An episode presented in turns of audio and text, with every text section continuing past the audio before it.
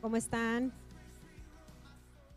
Gracias a Dios. Bueno, pues hoy es nuestra última reunión de ellas del 2021.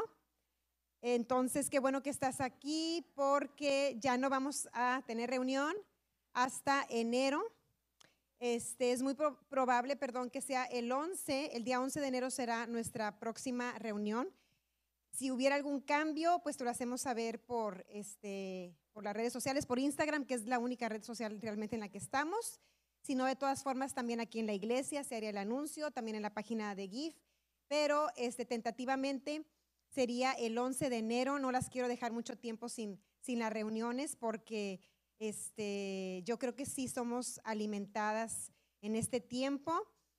Y bueno, diciembre es una época en la que si nos descuidamos podemos enfriarnos porque muchas cosas este, se salen de su rutina, hay muchas distracciones y luego parece que en lugar de ser una fecha este, que se trata de Jesús, a veces es la que menos se trata de Jesús y precisamente es lo que vamos a ver eh, este día.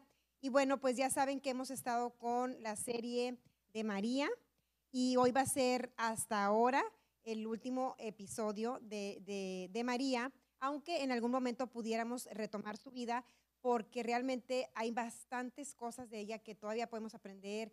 Hay este, varios detalles que me gustaría comentar, pero bueno, no se puede todo en una hora.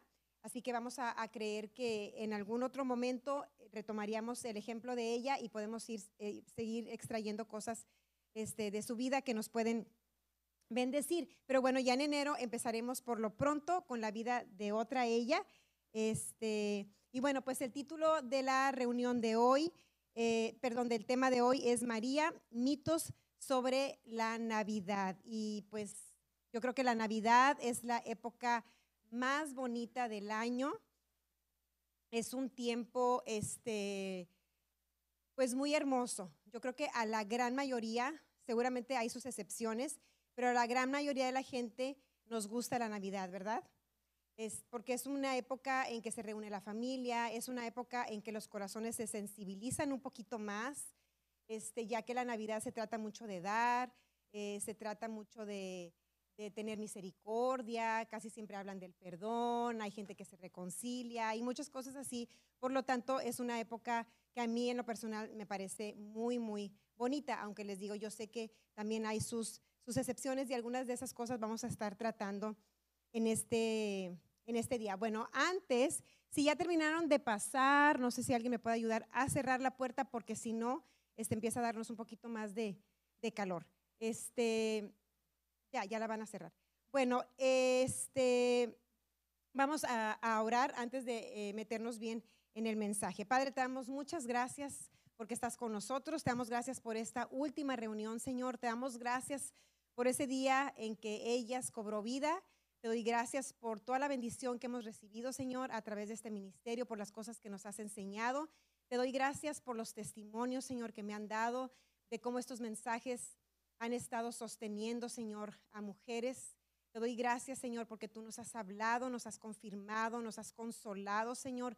Te doy gracias porque a través de, de los mensajes en ellas, Señor, mujeres se han sentido identificadas. Te doy gracias porque ellas dicen, Señor, y dan testimonio de que casi, casi pensaban, Padre, que yo conocía sus vidas. Te doy gracias, Padre, por todo lo que tú has hablado, también por lo que tú has hablado a través de, Carlita, de Mariana, Señor, que también hemos recibido comentarios de cómo fueron las mujeres bendecidas. Muchas gracias porque definitivamente nada es nuestro, todo es tuyo. La palabra es tuya, Señor, tú, la inspiraste es tu poder, es tu presencia, es tu unción, todo, todo viene de ti, Señor. Y te damos gracias por los planes también que tienes para este grupo, Señor. Sabemos que vamos de gloria en gloria, vamos creciendo, Señor, personalmente y en número. Muchas, muchas gracias. Para ti es toda la gloria, Jesús. Y nuestro único deseo es verte siempre a ti, Señor, a través de cada eh, palabra que escuchamos. En tu nombre oramos. Amén. Bueno, pues este, ¿Qué día celebramos la Navidad? Pues tradicionalmente celebramos Navidad el 25 de diciembre, ¿verdad?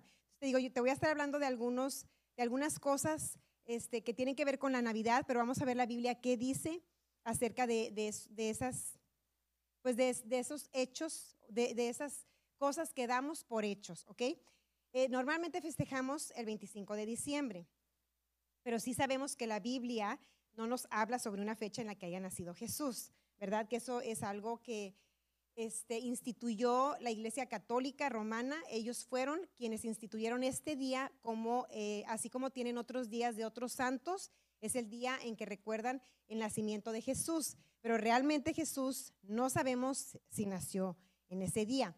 Algunos dicen que es muy probable que haya nacido a finales de septiembre por cuestiones este, de climas, eh, del clima, de, por ejemplo, del frío, pues dicen que los pastores que andaban ese día pastoreando en la noche y que el ángel les habló, no podría ser en esa fecha por el frío que hacía, que José y María tampoco pudieron haber caminado y haber hecho ese viaje en ese tiempo, porque en esos tiempos no había tanta peregrinación, eh, por lo mismo, ¿verdad? Porque el clima no estaba apto como para pasar muchas horas en el frío. Pero bueno, entonces sabemos que el 25 de diciembre realmente no es el día en que nació Jesús, ¿ok? Ese es un mito.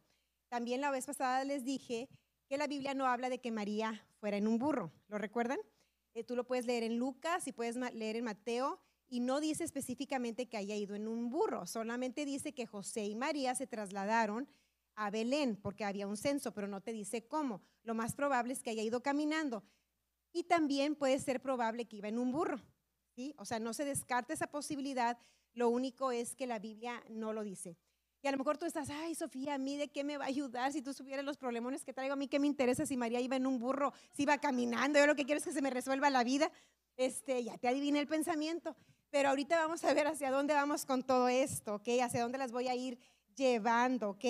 Entonces, en Lucas 2, este, versículos 5 al 7, eh, fíjate que tampoco dice que María y José hayan andado pidiendo posada tradicionalmente también se nos ha enseñado que ellos fueron a, lugares a pedir hospedaje y que, en todos los lugares les decían, ay, no hay lugar, no hay lugar. ¿Verdad que todas pensábamos eso? Bueno, la Biblia no lo dice como tal. Entonces, aquí dice en Lucas 2, del 5 al 7, este, está hablando de José y dice, llevó consigo a María, su prometida, cuyo embarazo ya estaba avanzado. Mientras estaba ahí, llegó el momento para que naciera el bebé. Este, dice, María dio a luz a su primer hijo, un varón, lo envolvió en tiras de tela y lo acostó en un pesebre, porque no había alojamiento disponible para ellos. Entonces la Biblia dice que no había alojamiento y de ahí es donde, de donde sacan esa versión, ¿verdad? De que anduvieron pidiendo posada, de que anduvieron pidiendo lugar, pero no lo dice literalmente de esa forma, simplemente dice que no encontraron alojamiento. ¿Ok? Y fíjate que tampoco dice que Jesús nació en un establo. ¿Ok? Dice que lo pusieron en un pesebre cuando nació. El pesebre es un bebedero de animales, pero no dice que estaban en un establo. De hecho, habla sobre una casa. Habla de que ellos llegaron a una casa. Y hoy te voy a, te voy a romper bastantes tradiciones que tenemos en la mente. Ya te estoy rompiendo, ¿verdad?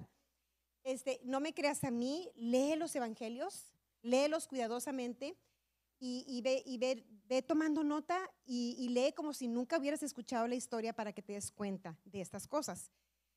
Así que no dice que, que, Jesús haya nacido en un establo. Puede ser que en la casa tenían un pesebre y pues que le sirvió de cunita, ¿verdad? como decir nosotros, hay algunos que dicen, es que nació tan chiquito que lo pusieron en una caja de zapatos. ¿verdad? O cosas así que en las casas tenían donde gente ha usado como de cunita. Es muy probable que en esa casa tenían ese pesebre y le dijeron, pues mira, te sirve para, porque dice que, que, cuando ellos llegaron, eh, en esos días dio a luz, o sea, no los agarró tan desprevenidos porque seguramente María pues iba más o menos contando sus días y ya sabía ella que iba a dar a luz, este, pero no fue así como que llegaron y ya en ese momento dio a luz, sino que se alojaron en esa casa y pues les prestaron como ese pesebre, ese lugar para que ella pudiera recostar a su bebé. Bueno, también ahí en Lucas, aquí me dejas ese versículo por favor, dice, María dio a luz a su primer hijo. Aquí nos damos cuenta que si la Biblia dice que dio a luz a su primer hijo, ¿qué quiere decir? Que tiene más. Sino diría dio a luz a su unigénito, ¿verdad? Por ejemplo, yo tengo a Abraham, entonces Abraham, el primero que tuve es mi primer hijo, no es mi único hijo, porque después de él vienen más. Así igual con María, dice que ella tuvo, este, o que dio a luz a su primer hijo. Por lo tanto, entendemos, no solamente por este versículo, ahorita les voy a mostrar otros, que María tuvo más hijos, ¿ok?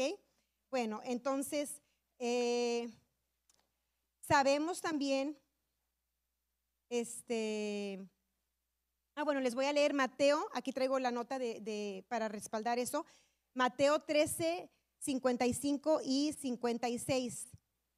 Este, cuando, cuando este Jesús regresó a, Nazaret, la Biblia habla de que no pudo hacer muchos milagros ahí porque pues lo conocían.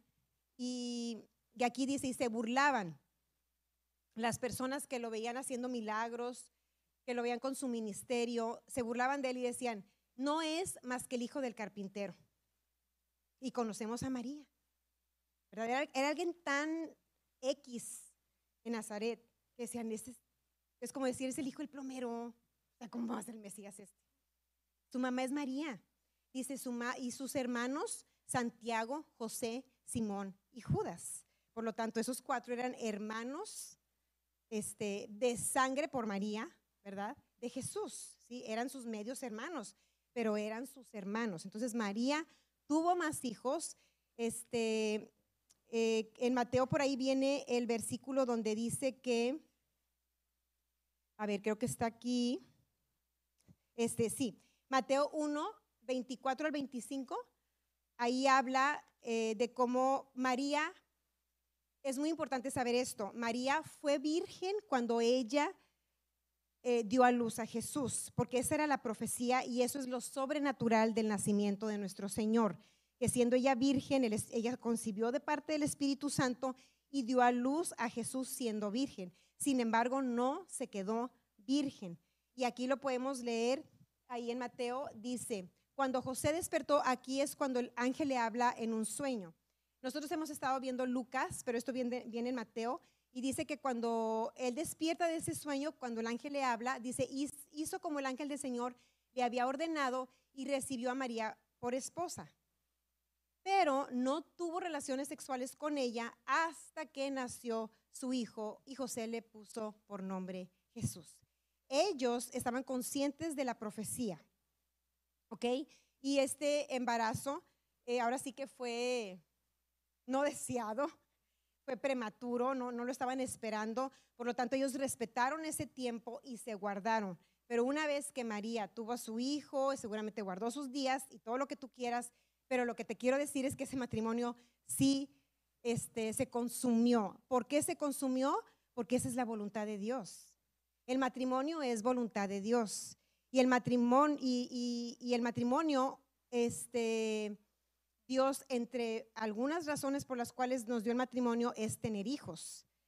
Así que Dios no iba a unir a dos personas para que no tuvieran relaciones y no tuvieran hijos. No tiene congruencia, ¿verdad? Si no, se, mantendrían, por ejemplo, como algunos, otros que sí hemos leído en la Biblia, que ellos no se casaban. Si alguien tiene ese don, como Pablo, como nuestro Señor Jesús, pues ellos no se casan, pero no te casas para mantenerte virgen es una, o sea, no tiene sentido.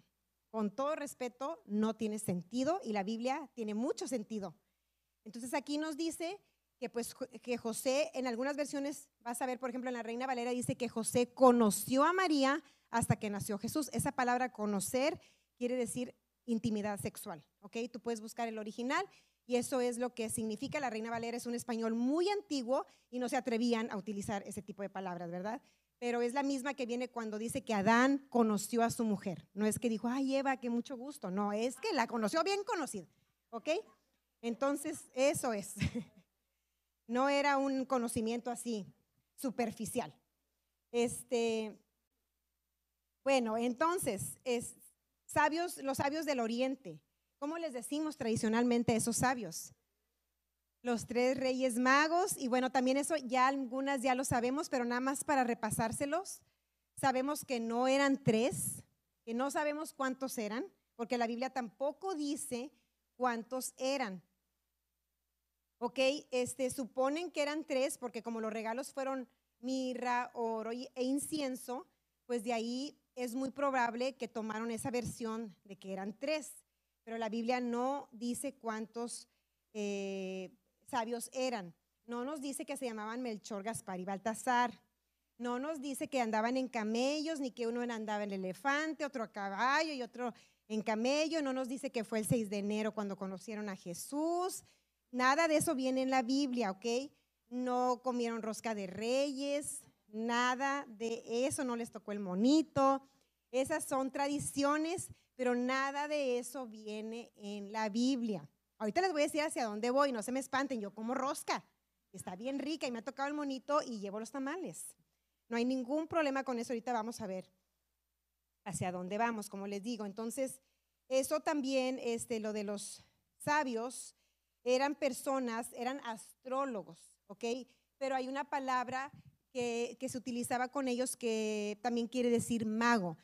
Este, pero más que nada ellos eran, eran personas nobles, eran ricos, eran muy influyentes y ellos aconsejaban a los gobernantes. Eran este, filosóficos y, tenían conocimiento de las profecías. O sea, ellos estudiaban las escrituras y conocían las profecías.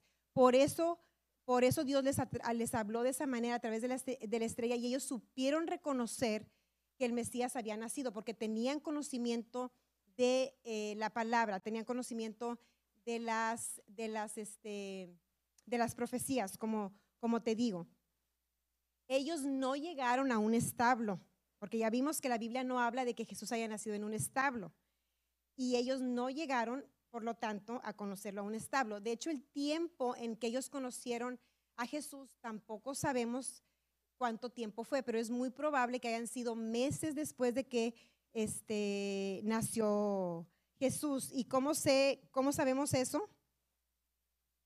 Este, no traigo la cita, pero tú lo puedes leer por ahí, creo que sí es en, Mateo. Y habla de que cuando ellos eh, son dirigidos por la estrella, van y hablan con Herodes, ¿verdad? Y Herodes se pone súper enojado, se, se, irrita, se llena de celos, porque pues habla de un rey. O sea, ellos les dicen, es que pues, la profecía dice que él es el rey y va a tener un reino que es eterno. Ellos, él se llena de coraje. Y cuando esos eh, le dice, bueno, cuando lo encuentren vienen y me dicen, y ya conocen la historia, que no le dicen, sino que se van por otro camino para no contarle nada a Herodes, este, pero eh, Herodes, de rabia y por no saber quién era ese bebé, hace un edicto donde ordena que se maten todos los niños de dos años para abajo.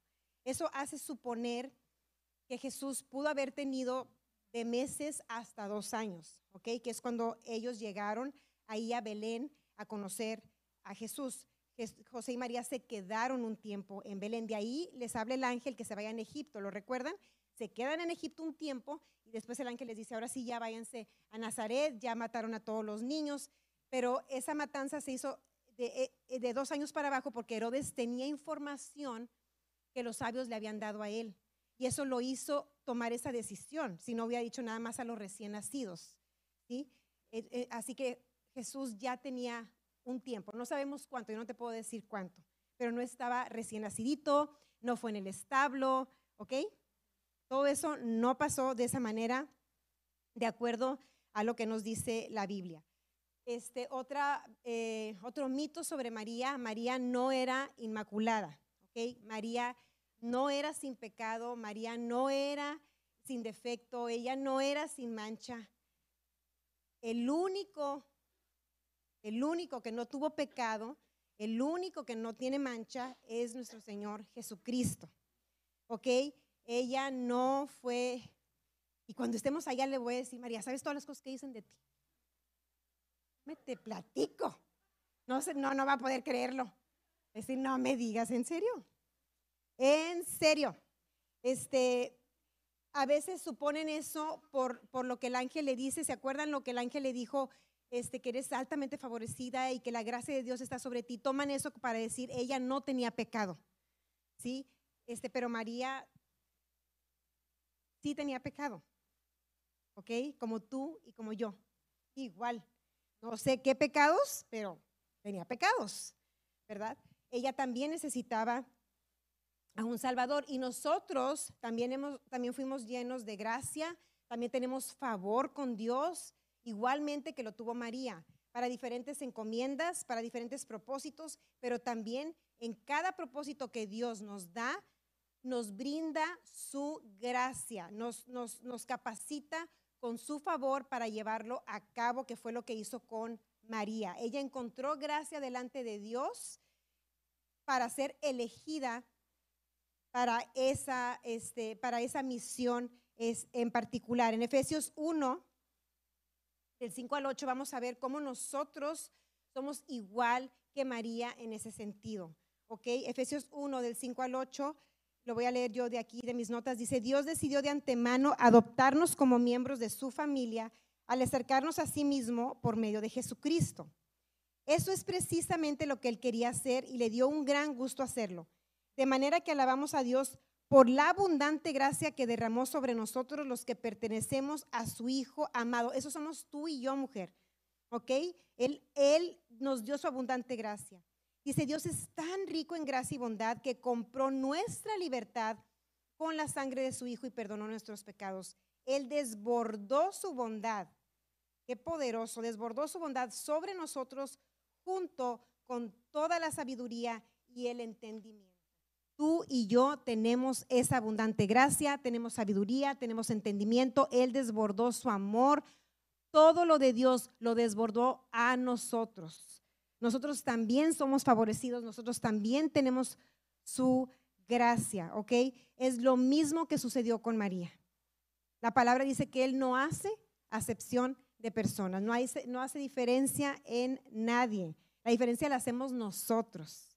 Hay quienes saben obtener, hay, hay quienes con fe, con obediencia, con permanencia, van a a lo mejor a mostrar más eh, el poder de Dios, la vida de Dios, pero Él no, no retiene su bendición a ninguno de sus hijos. ¿Ok? Eso se, lo convertiría en un mal padre.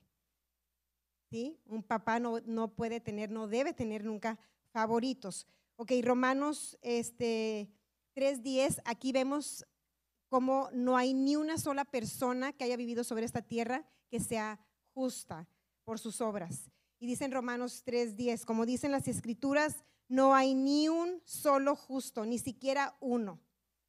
Amén. Romanos 3.23, por favor. Romanos 3.23 dice, pues todos hemos pecado. Nadie puede alcanzar la meta gloriosa establecida por Dios. Nadie. Y nadie incluye a nadie. Ni a María, ni a Abraham, ni a Moisés, ni a Noé, ni a Gedeón, ni a Raab, ni a Ruth, a nadie. Nadie podía alcanzar la meta gloriosa de Dios. Todos fuimos apartados, toda la humanidad fue separada de Dios este, por culpa del pecado. El pecado trajo esa separación, ¿sí? La Biblia nos habla de que hay un solo mediador entre los hombres y Dios. Primera de Timoteo 2.5. Por lo tanto, otro mito que yo te quiero decir y otra, otro mito es que María es mediadora. María no es mediadora. No es mediadora entre Dios y los hombres. El único mediador es nuestro Señor Jesucristo, y aquí lo dice claramente la Biblia. Dice, hay un Dios. ¿Cuántos dioses hay? Hay un Dios y un mediador que puede reconciliar a la humanidad con Dios y es el hombre Cristo Jesús. Él es nuestro mediador, nuestro único y suficiente mediador. Una vez que nosotros hemos creído en Jesús, tenemos una relación directa con el Padre. No tenemos que atravesar por medio de nadie, porque la sangre de Jesús borró nuestros pecados, nos limpió y nos trajo en una relación perfecta con el Padre. La Biblia habla de que podemos acercarnos confiadamente a Él y Él nos escucha. Amén. Ok, entonces, este, son verdades que a lo mejor para algunas de nosotras van a sonar un poquito extrañas y a lo mejor hasta puedes sentir como una falta de respeto Pero si lees las escrituras, es, tú te vas a dar cuenta. Y si tú le pides al Espíritu Santo que te abra los ojos y que te permita ver, tú vas a ver todas estas verdades. Y María sabía que ella necesitaba a Jesús. En Lucas 1, 46, 47, cuando ella hace esa famosísima oración, ella lo reconoce a Jesús. Estando él en su vientre, ella tenía días de estar embarazada y dice, María respondió, oh, cuánto alaba mi alma al Señor cuánto mi espíritu se alegra en Dios, mi Salvador. ¿Ok? Ella reconoce, si ella fuera inmaculada, ella podría salvarse a sí misma. Pero ella reconoce que necesitaba a un Salvador. Y ningún humano puede salvarse por méritos propios, ningún humano, ninguna persona. la, la salvación no se gana por sufrimiento, Tampoco se gana por buenas obras. ¿Por qué no se puede ganar así? Porque todos nos vamos a quedar cortos de la perfección de Dios. Por muchas obras buenas que hagamos o por mucho sufrimiento que nosotros ofrezcamos, no llegamos, como decía ahí, a la meta gloriosa de Dios. Dios es sin defecto, ni uno solo, ni chiquitito. Es una santidad y una perfección que no tiene palabras que, no hemos alcanzado a comprender, que nos va a llevar toda la eternidad eh, entender, nos va a llevar toda la eternidad recibir la revelación de la perfección de Dios. Nosotros podemos hacer como que si algo fuera perfecto de acuerdo al humano, podemos poner estándares, pero son muy relativos. Lo que es bueno para ti, a lo mejor para mí es malo, y lo que es malo para ti, a lo mejor tú dices no fumar es algo muy bueno y yo no le veo nada malo en fumar. Jesús comía con, con, lo criticaban los fariseos porque comía, decía que con los glotones y los borrachos. Y ellos no andaban con ellos y se sentían muy santos. Eso es algo tan relativo, no se puede no se puede mostrar con obras, no se puede mostrar, mostrar con estándares. El hombre queda corto. Por, por ejemplo, la Madre Teresa de Calcuta que dio su vida, dio su vida, se entregó por completo en ayudar a tantas personas en la India y ella hizo una obra maravillosa, preciosa, de mucha entrega. Sin embargo, ella necesita un Salvador. Ella no pudo, aunque entregó su vida, ella no llega a la santidad de nuestro Dios. Ella no puede, no pudo haber llegado a la perfección de Dios. Y a veces la mente humana no alcanza a comprender esto porque cree que es muy fácil. ¿Cómo nada más por creer tú te vas a salvar? Es fácil para nosotros porque Dios sabía que no lo íbamos a poder alcanzar, pero para Jesús no fue fácil. A Él le costó lo que a nosotros no. Les he platicado cuando íbamos a los hoteles de, todo incluido que Abraham les decía a sus hermanas chiquito y decía, vengan niñas, todo es regalado gratis. Vengan, miren, aquí lo puedes agarrar, todo es regalado. Y yo nada más codiaba al papá y decía, sí, regalado, no tienen ni idea no tienen ni idea, ¿verdad?, de, cuánto le costó esta felicidad. A lo mejor para nosotros decimos, ¿cómo va a ser así de fácil que, que un asesino reciba, diga que cree y ya, Dios lo va a perdonar? Bueno, para él sí, pero para nuestro Señor Jesús no fue fácil, porque Él pagó el pecado de toda la humanidad y ese sacrificio nadie lo entiende. No, no, no alcanzamos a entender. ¿Tú has, tú has pasado por situaciones difíciles? ¿Has sufrido, has tenido un dolor que te, que te penetra el corazón y que sientes que ya no puedes más, que te quieres morir? Del dolor, del sufrimiento. Bueno, no se compara ni tantito con el sufrimiento de nuestro Señor Jesucristo. A Él le costó salvar a la humanidad. Salvó a María, salvó a, a, la, este, ¿cómo se llama? a la Madre Teresa. Sí, ¿verdad? Madre Teresa o sea, a todos, a todos nos salvó, hasta, que, hasta los que tú consideres más morales, más bien portados, más divinos, a ellos también los salvó. Amén. Entonces, este, vamos a seguir viendo algunos mitos sobre María y sobre la este, Navidad. Nuestras tradiciones, muchas cosas nosotros hemos heredado. Por ejemplo, lo, lo de los Reyes Magos. Este, ¿Sienten calor? ¿No? ¿Están bien? Ah, sí. Es que los reflectores. Ah, no, están sobre ti, Jesús, perdón. Este, ay, oigan, ya me distrajeron. no se crean. Este, las tradiciones nos, nos han inculcado ciertas cosas que no nos permiten conocer a Dios. Y yo te estoy dando ejemplos para que, precisamente para abrirte los ojos. ¿Cuántas cosas más tú crees que son de Dios y no son de Dios? ¿Cuántas cosas tú estás cargando y tú estás haciendo y tú estás creyendo que no tienen nada que ver con Dios? ¿Te, te puedes dar cuenta de eso? Vamos a dejar que Dios renueve nuestro entendimiento, derribe argumentos, derribe esa altivez que se levanta contra el conocimiento de Dios. Eso ha pasado en todos los tiempos, pasó en los tiempos de, de Jesús. En Marcos 7:13 los fariseos eran las personas más religiosas de ese tiempo, los que más cuidaban su comportamiento, los que más conocían eh, las escrituras, los que este, enseñaban la palabra. Y ellos eran los que en todo tiempo estuvieron atacando a Jesús. Los que más conocimiento tenían eran los que menos reconocían al Mesías. Y ahí en Marcos 7:13 Jesús los confronta y les dice, y entonces anulan la palabra de Dios para transmitir su propia tradición. En la Reina Valera dice que, que las tradiciones invalidan, les dice, sus tradiciones invalidan la palabra de Dios. Imagínate que traigamos tantas tradiciones que, estén, que, que son un obstáculo para conocer la palabra. Imagínate que tú has leído la Biblia, has leído los evangelios, has leído la historia de Jesús a lo mejor 20 veces y nunca te habías dado cuenta que no había nacido en un establo. ¿Te das cuenta de los ciegas que podemos estar? De cómo leemos ya predispuestas a un conocimiento que las tradiciones nos vaciaron, así desde que nacimos, nos, nos programaron, nos llenaron. Y esto es nada más un ejemplo, en realidad no afecta si Jesús nació en un establo o no. ¿ok? Si tú pones tu nacimiento, sigue poniéndolo y disfrútalo. No, yo no vengo a, quitar eso porque no, porque no es mi propósito.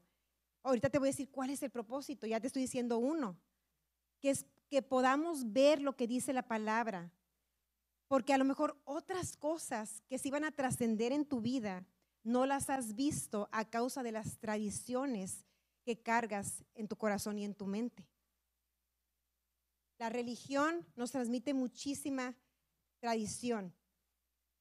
Eh, por lo tanto, lo que dijo Jesús, que nuestras tradiciones anulaban su palabra, es algo muy cierto, que hasta hoy, dos mil años después, lo seguimos viviendo. María, la madre de Jesús, fue una gran persona. ¿Ok? ¿Queda claro? Una gran persona merece todo nuestro honor, toda nuestra honra.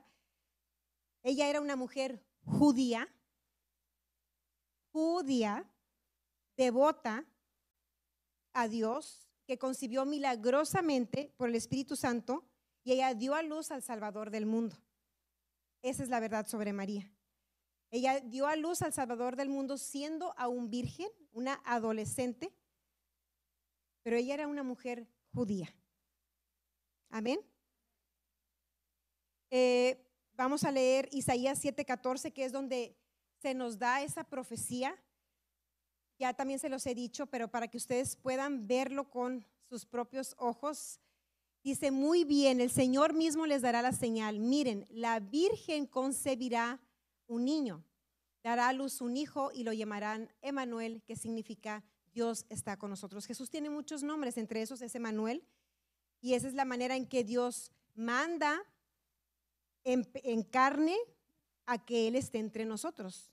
¿sí? Él se, hizo carne para que Él pudiera estar aquí en la tierra entre los hombres y se cumple esa profecía donde dice que nacería de una virgen, que es un nacimiento pues milagroso. Nosotros honramos a María como honramos a todos los personajes de fe de la Biblia, como honramos a Abraham, nuestro padre de la fe, como honramos a Moisés, el gran libertador, como honramos a Noé, ese hombre de gran fe que se atrevió a hacer una locura, súper locura, también honramos, aprendemos de él. Y, y así igual a muchos otros, ¿verdad? A Jacob, a José, igual a María. Y Jesús, como un buen hijo y obedeciendo la palabra, él también honró a su mamá. En Lucas 2.51 viene cuando Jesús se perdió a los 12 años, ¿recuerdan? Este, algo tan curioso que dices, pasaron tres días y como María ni José se daban cuenta que sería muy independiente el, el chullín, que ni cuenta se dieron dónde andaba, qué barbaridad. Eso también se lo voy a preguntar cuando llegue allá. Este, y cuando por fin lo encuentran, este, María lo reprende, como todas las mamás lo hacemos. Bueno, no, yo, ahí viene que lo hizo tranquilito. Yo creo que yo le hubiera metido de esos así de que, ¡ah! así. Sí lo hubiera hecho. Imagínate el nervio con el que la tuvo a él y le dijo, nos tienes a, tu papá y a mí súper preocupados. Y este, y ahí le dice Jesús, después nos dice que Jesús obedeció a su madre cuando era niño. O sea, fue un niño que honraba a su mamá.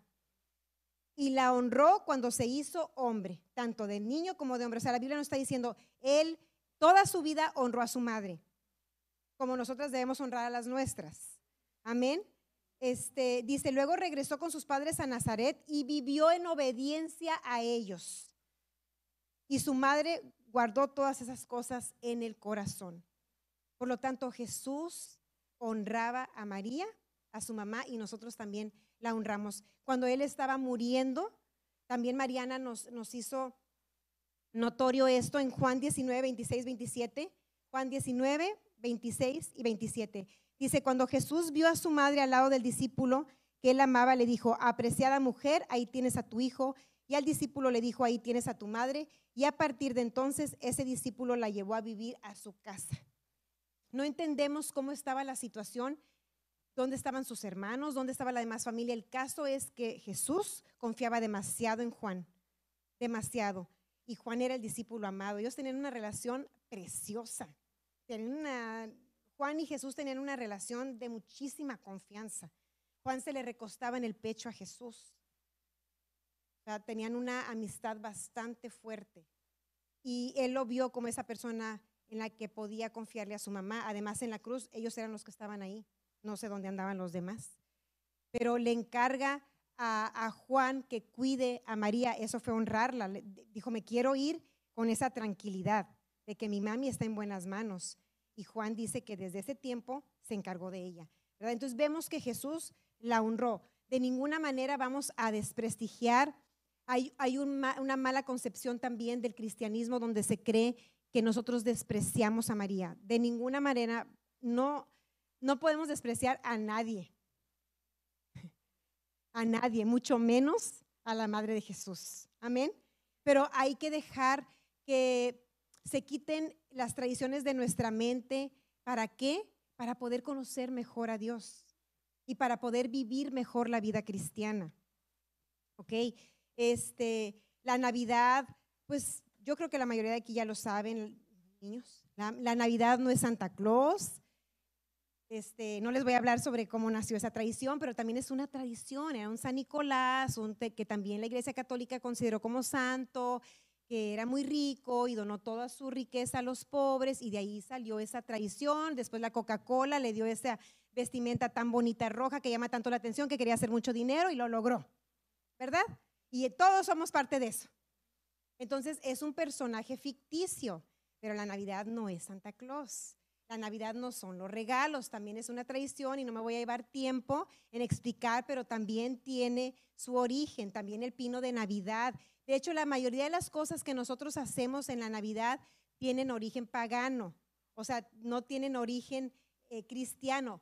Pero yo no te voy a llevar a decirte que tú no pongas pino y que no regales cosas y que no, y que no pongas imágenes de Santa Claus en tu casa. Nada de eso. ¿Por qué? Porque no importa. Eso no tiene nada que ver con tu fe. Porque en este caso no vamos a hacer nada. ¿Sí? porque muchas cosas de las cuales hacemos, la mayoría de las tradiciones no tienen origen divino. La mayoría. Lo importante es conocer la verdad y lo importante es conocer a Jesús. Eso es lo importante, que lo conozcamos a Él, que tengamos una relación con Él, que sepamos que nuestra salvación viene por Él, que yo puedo disfrutar de regalos, pero yo sé que son tradiciones. Yo sé que Jesús no está eh, como tal en eso, pero sí puedo creerle a Jesús para darles buenos regalos a mis hijos. Sí puedo creerle a Jesús para administrar bien mi aguinaldo. Sí puedo creerle a Jesús para tener suficiente para dar aguinaldos. Sí puedo creerle a Jesús para todo lo que yo necesito en esta tierra. Él es mi Señor, Él es mi Salvador, Él es mi fuente de bien, Él es mi vida. Y la Navidad nosotras la vivimos todos los días. No la vivimos solamente el 25 de diciembre. ¿ok? Porque nosotros ni el 24, ni el día que tú quieras, ni en Hanukkah, ni nada de eso. Lo vivimos diariamente en nuestro corazón. Les dije la vez pasada, lo especial de María no fue cargar a Jesús en su vientre, sino llevar a Jesús en su corazón. Ella sabía que Él era el Salvador. Ella creyó en Él y ella fue salva por medio de Jesucristo, como tú y como yo. Entonces, ¿cuál es el propósito de esta enseñanza? ¿Cuál es el propósito de que yo te diga todo esto? No te estoy diciendo esto para que tú ahora salgas de aquí, te pelees con todo el mundo y les digas, esto no es bien en la Biblia y aquello no. No esté calladita, ¿ok? Porque la gente no se gana de esa forma. No vamos a decir que esto es pagano y que lo otro y que deja de hacer eso y que Dios nos llenó de su espíritu con el propósito de ser testigos. Y esa es la manera en que la gente se acerca a Dios. Cuando nuestra vida refleja correctamente a Jesús. Nuestras decisiones, nuestros sentimientos, nuestras actitudes y no nada más esto, porque eso también sabemos que puede ser un comportamiento religioso, sino que nos llenó de su espíritu para mostrar poder. Y eso es lo que a la gente le habla. Una iglesia llena de poder, una mujer llena de poder, una mujer que cuando ora pasan las cosas, que cuando ora se sanan, que cuando habla se liberan. Eso es a lo que nosotras fuimos llamadas. No fuimos llamadas a decirles que no pongan coronas y que no pongan esto y que si ya sabías qué es esto, eso no, no trae vida. La, Biblia no nos fue dada para discutirla. ¿Ok? La Biblia nos fue dada para conocer a Dios y para transformar nuestra propia vida. Mi interés es que podamos ver las cosas como Dios las ve. Cuando tú aprendes a ver las cosas a través del corazón de Dios, todo empieza a ser diferente. Y para eso yo te digo estas verdades, para que tú no te limites en conocer a Dios y para que no juzgues de acuerdo a tus tradiciones, de acuerdo a tus preceptos, lo que está bien o lo que está mal, sino que tú seas guiada por el Espíritu. Que cuando tú leas la Biblia seas guiada por Él. Cuando tú leas la Biblia venga revelación. Pídele al Espíritu Santo que te dé revelación. Pídele que tú puedas ver lo que nunca antes habías visto y entender lo que no habías entendido. Ve un paso más allá en tu estudio de la Biblia y dile a Dios, no sé nada, Señor, no sé nada, enséñame y muéstrame esos tesoros escondidos que yo no he visto y túmbame, túmbame todo lo que yo traigo que no es tuyo. Ese es el propósito por el cual yo te digo eh, los mitos que hay sobre la Navidad. ¿Sí? Yo puedo disfrutar de una rosca de reyes, te dije, y tú sigues celebrando la Navidad de acuerdo a tu tradición, si tú comes tamales o comes pavo o comes Kentucky, como los chinos, o quiénes son los que comen Kentucky en Navidad? Los japoneses, tu mamá, hay mucha gente que come Kentucky en Navidad, ¿ya ven? Este, tú sigue comiendo lo que tú quieres comer, tú sigue poniendo tus esferas que a ti te gusta poner. Si eso a ti te da alegría, si, si eso te hace sentir contenta, hazlo, ¿verdad? Si te gusta cantar, este, canciones y mira cómo beben los peces en el río y porque vieron a Dios que nació y ni había, ni había peces ni había nada, pero está bonita el ritmo, pues digo, y es Navidad y... Pero tú sabes que no es la verdad, no te va a afectar. Yo puedo ver una película de Spider-Man y no me afecta porque sé que no es la verdad. Sé que es algo, es una fantasía, ¿ok? Es algo ficticio. Igual tú puedes ver cosas que sabes que son ficticias, pero no afectan tu fe porque tú conoces la verdad. Y en eso tú caminas y eso es diario. Y aprovecha mejor la Navidad para hablar de Jesús, para mostrar a Jesús, porque como te dije en un principio, la gente está más sensible. ¿Sí? Y, es un tiempo muy bonito para poder expresar de Jesús y hay que saber aprovechar este tiempo. También este tiempo, déjame decirte que a pesar de que es un tiempo que se considera bonito, hay muchos suicidios y hay mucha depresión, porque el comercio pone mucha presión sobre las personas y eso no es la Navidad, mujer. No te endeudes esta Navidad, eso no es la Navidad. No caigas en las garras del comercio, de las mentiras. Eso no tiene nada que ver. Enseña a tus hijos sabiamente. ¿Sabes por qué hay tanto estrés?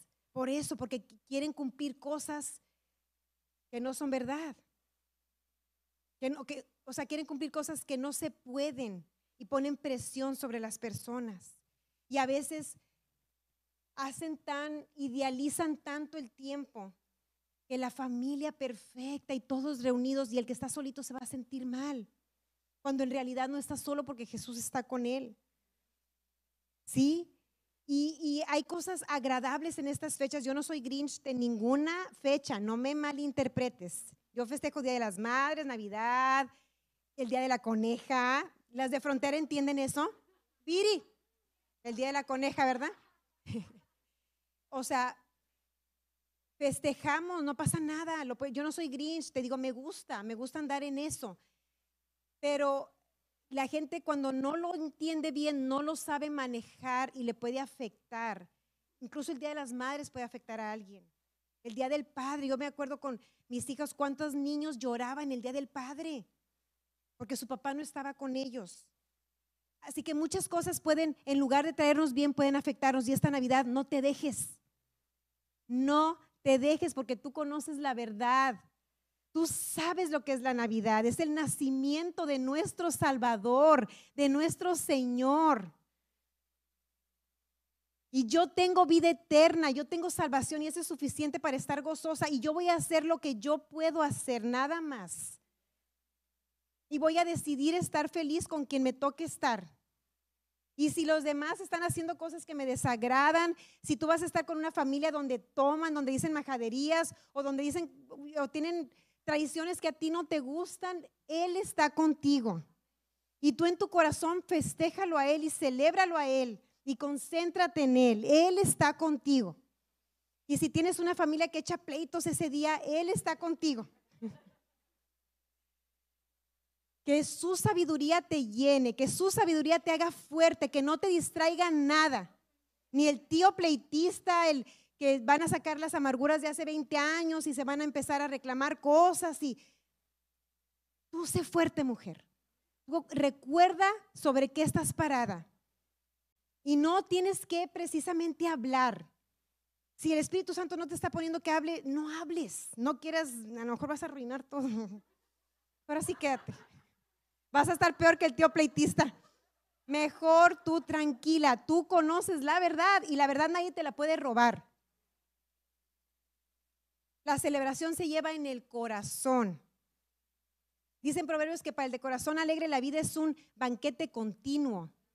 O sea, la alegría la llevo en el corazón. Y si yo veo que hacen cosas y dicen cosas que me desagradan, que me molestan, que cuida tu corazón, protege tu verdad, mantente sobre la roca y todo va a estar bien. No te dejes encadenar a, traiciones, no te dejes encadenar a lo que el diablo quiere eh, eh, traer a ti y quiere arruinarte el día. No te dejes. ¿Ok?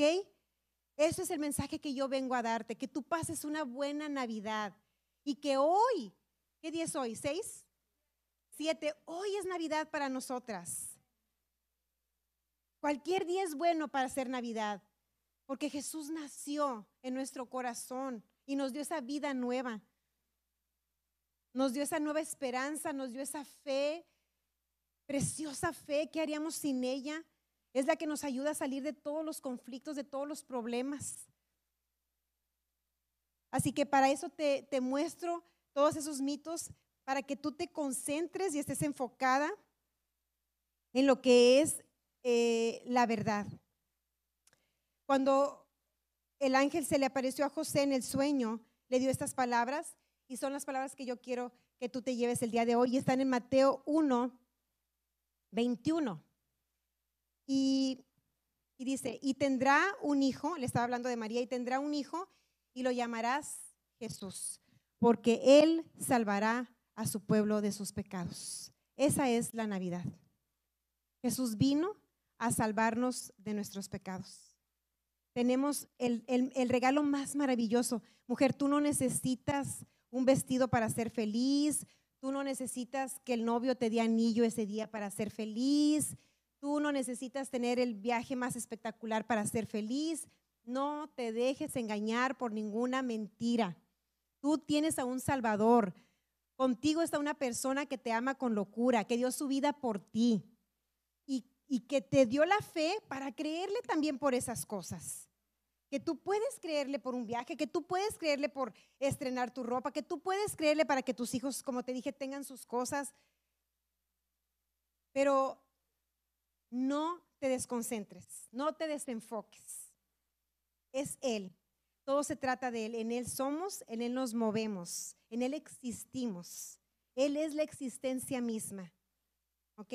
Y tú y yo eh, seamos como María. Seamos sabias para reconocer que necesitamos a Jesús. Amén. Vamos a, orar, ya nada más para terminar, voy a orar por su Navidad. Voy a orar por este tiempo, eh, voy a orar por sus familias, entonces vamos a, ponernos de pie, si me pueden poner música, son 6.23, ¿verdad? Es que yo sin lentes. Y luego no encontraba mis lentes y miren los que me traje. Parece que traigo una lupa de esas. Ay Dios, oren por mí. Sí tengo esperanzas, dice Dios que sí. Ya ha hecho bastantes cosas conmigo. Vamos a orar. Dios quiere, mujer, que tú y yo vivamos libres, vivamos ligeras, vivamos felices. A veces llegaba a platicar con amigas, con mujeres que decíamos, ya queremos que sea enero, ya quiero que pase todo esto. Y eso no es lo que Dios quiere. Eso, esa no es vida ya que pase todo esto, ya, ya, ya en enero para, ya. Eso no es lo que Dios quiere.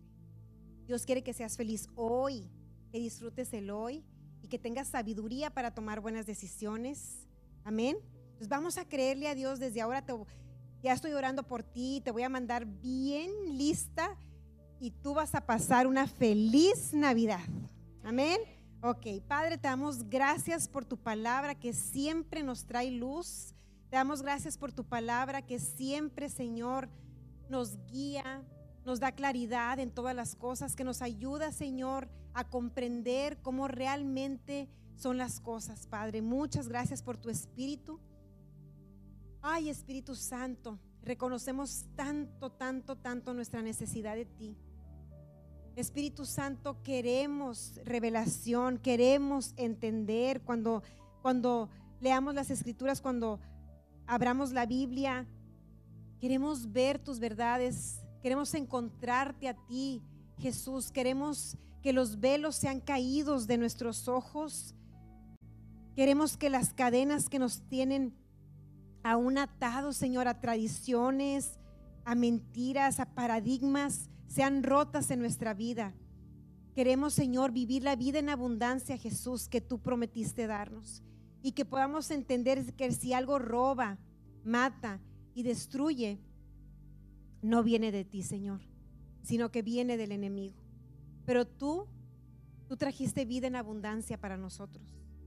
Y yo bendigo a estas preciosas mujeres, Señor, que tú amas tanto, con esa abundancia, abundancia de vida, abundancia de paz, abundancia de armonía, de sabiduría, de inteligencia, que tomen buenas decisiones, Espíritu Santo. Guíanos a tomar buenas decisiones. Guíanos, Señor, siempre a la verdad. Ayúdanos, Señor, a mantenernos en tiempos difíciles, Padre. A mantener nuestro gozo, a mantener nuestra paz. A caminar, Señor, sobre esta vida con prudencia, con discreción, con sabiduría, con inteligencia. Haznos conscientes, Señor, de no perder el tiempo y de no gastar energía, Padre, en cosas que no valen la pena. Que no, que no tienen importancia para ti, Señor. Y si para ti no tienen importancia, para nosotros no la debe de tener. Declaramos que lo que es importante para Dios es importante para nosotras y que somos guiadas por Él y que Él nos va a decir, no pierdas el tiempo en eso, no pierdas energía en eso, no pierdas tu dinero en eso. Espíritu Santo, te pedimos sabiduría, te pedimos, Espíritu Santo, inteligencia de la que solo tú das, Señor, para vivir quieta y reposadamente sobre esta tierra. Jesús, te damos gracias porque tú eres la Navidad. Sabemos que tú no tienes que ver con ninguna de esas tradiciones, Jesús. Y que eso nadie puede quitarlo ya de nuestro corazón, porque ya ha venido luz a nuestras vidas. Sabemos quién eres, sabemos que tú vives en nosotras y esa es nuestra paz, esa es nuestra tranquilidad, Señor. Esta Navidad ninguna de estas mujeres se desenfoque, Señor. Que podamos mantenernos con nuestros ojos puestos en ti, Señor, donde lo terrenal sin valor será a la luz tuya, Jesús, como ese precioso himno, Señor. Que a la luz de ti, Señor, nada de esta tierra tiene valor. Gracias, Espíritu Santo, porque esta será una buena Navidad para todas estas preciosas mujeres, Señor. Gracias porque la vamos a vivir con alegría, con agradecimiento, Jesús. Gracias por venir a esta tierra, Cristo. Gracias, como ya te hemos dicho, por la vida de María. Gracias porque ella te obedeció. Gracias porque ella cumplió, Señor. Ella cumplió, Señor, esa proeza que tú pusiste en su vida. Y así nosotros vamos a cumplir las proezas, Señor, con fuerza y con valor que vienen de ti. Vamos a cumplir lo que tú nos has destinado a hacer, Señor. Vamos a llegar a esa meta que tú nos has puesto, Padre. Porque tú estás con nosotros. Así como tú le dijiste a María, el Señor está contigo, así sabemos que tú estás con nosotros. Y sabemos que tú eres nuestro único y suficiente Salvador. Que tú fuiste, Jesús, el que nos reconcilió con el Padre que tú eres nuestro único mediador con Dios. Reconocemos, Señor, tu sacrificio, tu obra perfecta que no tiene comparación con ninguna obra de hombre, Señor. Gracias por esa obra consumada, Jesús, a nuestro favor. Gracias, Jesús. Gracias por paz en nuestros corazones. Gracias, gracias por esa paz que sobrepasa todo entendimiento. Gracias porque las cosas que en otras navidades nos habían preocupado, esta Navidad nos vamos a desconocer. Y vamos a decir, ¿por qué no? Ni me acordé. Así Espíritu Santo, borra todo lo que nos sirve, quita toda la basura Espíritu Santo, arranca, Señor, cualquier falsa expectativa, Señor, que trae frustración. Arráncala de nosotros, Señor. No queremos, queremos esperar ninguna cosa ilusoria, Señor. Si en alguien esperamos es en ti nada más. Y confiamos en tus maneras y en tus formas, Espíritu Santo. No levantamos, Señor, una ilusión sobre un Santa Claus. Porque tú eres el dador de la vida. Tú eres el que nos regalas todas las cosas, Señor.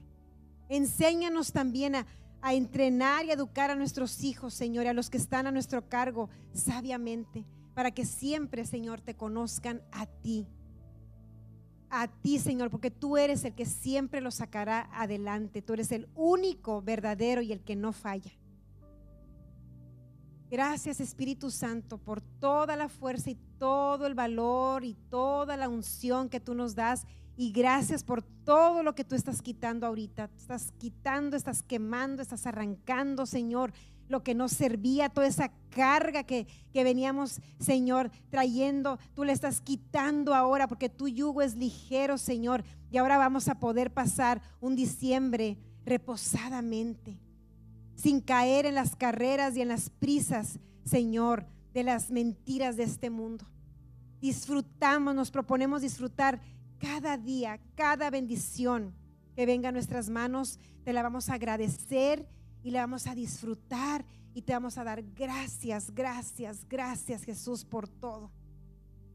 Todo espíritu de afán, de preocupación, se va de estas mujeres, se va de nosotros ahora en el nombre de Jesús. Se deshace toda preocupación. Gracias por tu paz, Espíritu Santo. Más de ti, más de ti, más de ti, más de ti, Señor. Tú pones las palabras correctas en nuestras bocas, Señor. Tú nos conduces sabiamente. Gracias, Señor. Gracias, Padre. Te damos todo el honor, toda la gloria, Señor. Confiamos en ti. Gracias por tanto. Gracias, gracias, gracias. En el nombre de Jesús. Amén. Ay, pues Jesús es tan bueno. Y pues ya nada más para antes de irnos, Cintia, no se me vaya, porque usted fue la primera que llegó y es la ganadora del regalo. Y era la primera que se iba a ir también. Ay, te queremos mucho, Cintia. Ella es maestra de nuestros niños y es una gran bendición aquí en Gracia y Fe, no le falla. Desde que nos cambiamos, ni un solo domingo ha podido estar aquí en el servicio. Y bueno, esos sacrificios los paga Dios, Cintia. Entonces, pues yo sé que viene mucha honra a tu vida y ya Dios te lo demostró hoy porque te trajo temprano y el regalo era para la primera que llegara. Entonces, eres favorecida del Señor. Te amamos. Antes de, ir, este, les van a dar un pequeño detallito de parte de ellas. Es pequeñito, no se emocionen ya. No, pero está bien rico. ahorita lo van a ver bien rico, con bastante amor. Este, ya saben que en ellas nos encanta dar y siempre queremos mostrarles a Dios con nuestra generosidad, con nuestros detalles. Las queremos. Manténganse en la palabra, manténganse en la presencia de Dios. No dejen que nada ni nadie las aleje Aquí estamos domingos y miércoles con nuestros servicios para que ustedes puedan mantenerse llenas de Dios y expuestas a la palabra. No le fallen y en ellas nos vemos este, primeramente nuestro Señor en enero, ¿ok? Muchas bendiciones y feliz Navidad.